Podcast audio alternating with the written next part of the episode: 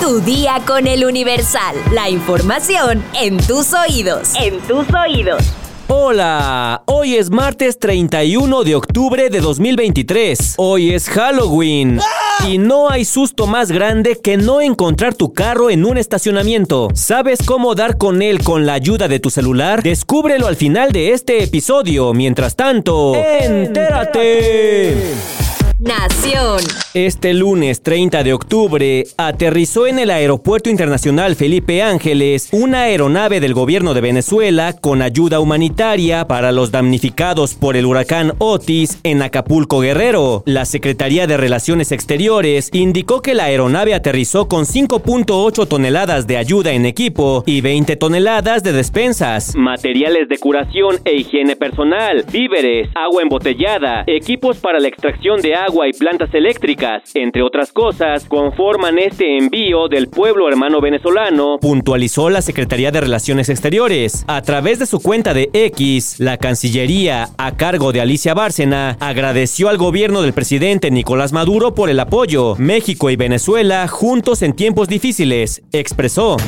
Las cifras estimadas oficiales sobre lo que costará la reconstrucción del puerto de Acapulco tras la devastación que dejó Otis se conocerá durante la primera semana de noviembre, así lo informó el titular de la Secretaría de Turismo, Miguel Torruco Márquez. A partir de una semana estaremos ya en disposición de decir más o menos en cuánto saldrá la reconstrucción. Lo interesante del caso es que hay muchos hoteleros que tienen su seguro. Se está tratando ya de negociar a través de asociación de cadenas. Refirió durante su comparecencia ante la Comisión de Turismo de la Cámara de Diputados, señaló que la Secretaría de Turismo está negociando para que, a través de cadenas hoteleras, se agilicen los trámites para cobrar los seguros y dar algún abono adelantado para iniciar la reconstrucción a partir de esta semana. También anunció que Sectur enviará este miércoles un convoy de 20 camiones con ayuda para los empleados de los hoteles y también habrá otro convoy de ayuda para los empleados de los restaurantes, uno a través de la coordinación de las autoridades de hoteles y otro con la Cámara de Restaurantes. Detalló, indicó que en coordinación con el Instituto Mexicano del Seguro Social y la Secretaría de Economía,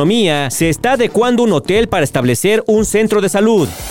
Metrópoli. Tras la reapertura del tramo Pantitlán Isabela Católica, la línea 1 del metro reportó un incremento del 35% en la afluencia de usuarios, más que los registrados el pasado domingo, así lo dio a conocer Guillermo Calderón, director general del sistema de transporte colectivo Metro. El día de hoy se incrementó con respecto al día de ayer en un 35%, es decir, pasamos de 128.355 usuarios a 173.544 pasajeros transportados señaló Calderón. Asimismo, el funcionario precisó que la duración promedio de los traslados en este tramo fue de 25 minutos. Por otra parte, Calderón explicó que este lunes la estación Pino Suárez alcanzó su afluencia más alta entre las 7 y 8 de la mañana con un 80%, mientras que en Pantitlán entre las 6 y las 7 de la mañana de este lunes alcanzó el 55% de afluencia y aseguró que con la apertura de esta línea se sintió un desahogo de la línea 9 pues no, yo pasé por la 9 y está igual. Pero bueno. Mundo. Consejo de Chile avala propuesta de nueva constitución que incluye polémica sobre aborto y migración. Contó con los votos a favor del ultraderechista Partido Republicano y la Carta Magna se someterá a plebiscito el próximo 17 de diciembre. Turquía denuncia bombardeo israelí a hospital en Gaza. Ankara aseguró que Israel contaba con toda la información necesaria sobre el centro sanitario, incluidas las coordenadas de ubicación. Centroamérica se encuentra en alerta máxima por Pilar. La tormenta lleva ya dos muertos en El Salvador. El Centro Nacional de Huracanes de Estados Unidos señala que las lluvias de la tormenta tropical Pilar llegarían a tierra el martes, amenazando las zonas costeras de Guatemala, Honduras, Nicaragua, Costa Rica y El Salvador.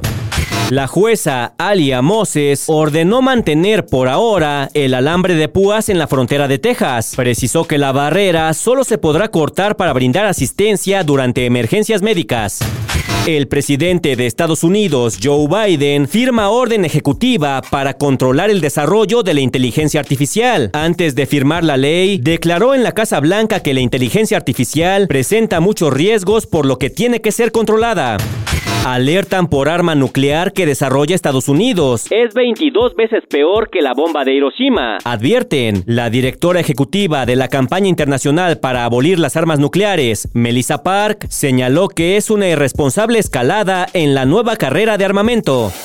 Espectáculos. El actor Fernando Almada murió a los 94 años, de acuerdo a la Asociación Nacional de Actores, que dio a conocer la noticia la mañana de este lunes 30 de octubre, pues el actor era uno de sus miembros. Fernando es recordado por su aparición en películas mexicanas de la época de oro, así como por ser uno de los actores que participó en más cintas del que se dio a conocer como el western mexicano, al lado de su hermano Mario Almada. Hasta la tarde de este lunes no se había informado sobre las causas de su muerte, sin embargo, ya habían sido muchas las personalidades del medio que mostraron sus condolencias a su familia y personas más cercanas a través de las redes sociales. De los hermanos Almada, Fernando era el menor, pues nació siete años después que Mario. Sin embargo, dentro de la pantalla hicieron gran mancuerna, pues fueron los únicos de la familia que se dedicaron al mundo del entretenimiento, luego que desde muy jóvenes abandonaran su natal Sonora para probar suerte en la capital, a la que llegaron no a actuar, sino a trabajar en el centro nocturno que era propiedad de su padre, el señor Ricardo Almada, conocido como el Cabaret Señorial. Fernando Almada fue el primero que debutó como actor, mientras que Mario probó suerte como productor. No fue sino hasta 1963 cuando su hermano mayor se le unió para aparecer frente a la pantalla, cuando tuvo que sustituir al actor Bruno Rey, que coprotagonizaba Los Jinetes de la Bruja junto a Don Alejandro.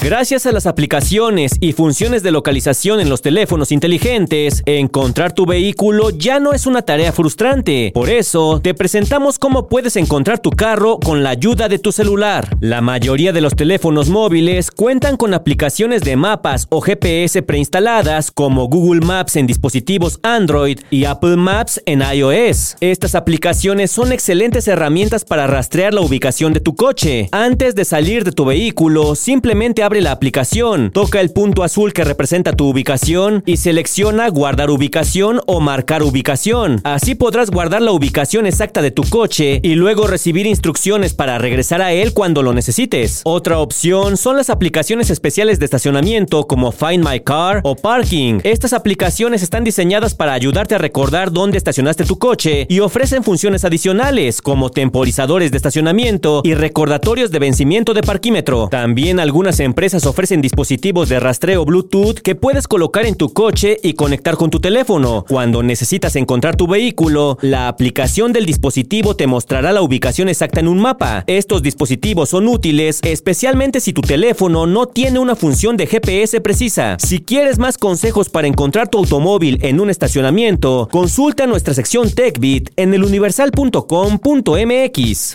Vamos a leer unos cuantos comentarios. Mi sección favorita.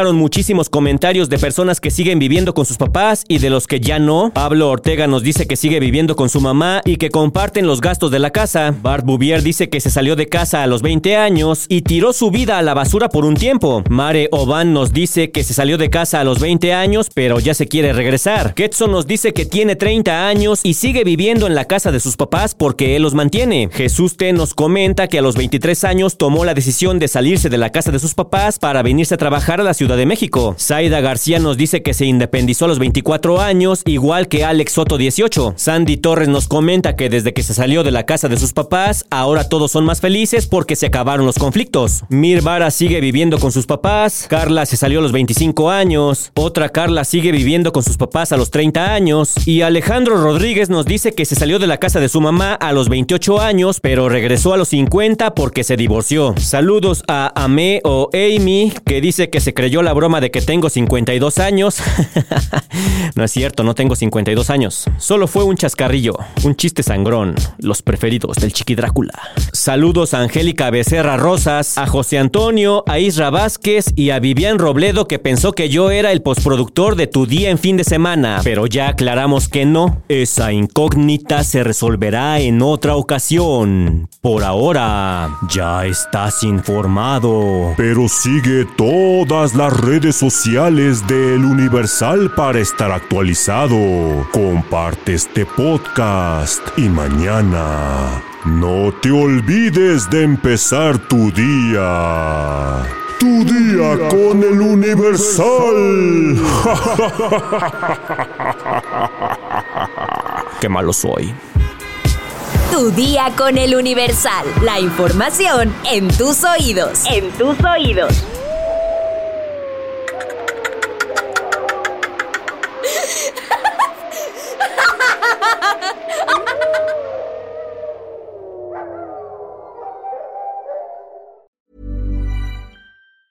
Planning for your next trip?